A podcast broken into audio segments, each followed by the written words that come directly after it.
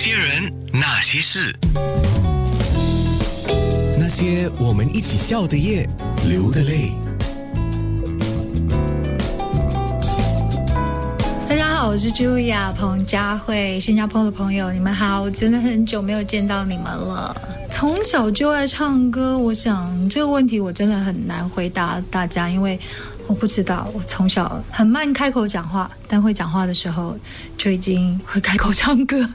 从小对音乐就觉得很敏感，所以就很爱很爱唱歌啦。当时在 Easy Five 唱歌的时候被发掘的心情，说真的，只是喜欢唱歌，我从来也没想过当个发片歌手。这个过程对我来讲还蛮煎熬的，就是被阿 B 大哥或者是被嗯居士老板或者是其他唱片制作人的赏识。当时对我来讲，我受宠若惊。我也想过说，我真的适合录唱片嘛？所以其实经过好久的时间的考虑，我才签下我人生第一张的唱片合约。我我是幸运的，我是幸福的。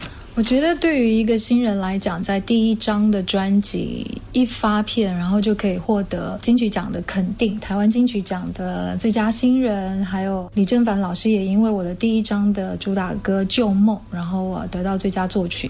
在当时的我其实是懵懂的，出生之犊不畏虎的，就这样非常幸运的领到了人生的音乐方面的第一个奖项——金曲奖最佳新人、最佳作曲。所以对于我来讲，我真的觉得我太幸运，我可以。在第一章的时候就唱到了好歌，然后得到金曲奖肯定。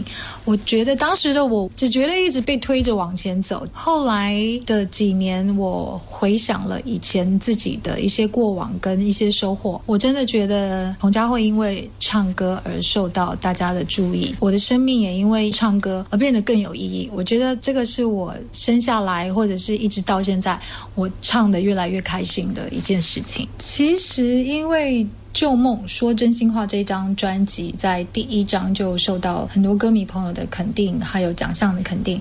那对于一个新人来讲，立刻就被唱片公司也就乘胜追击的发了第二张。我还记得第二张是彭佳慧同名专辑，然后主打歌是《爱到无路可退的地步》。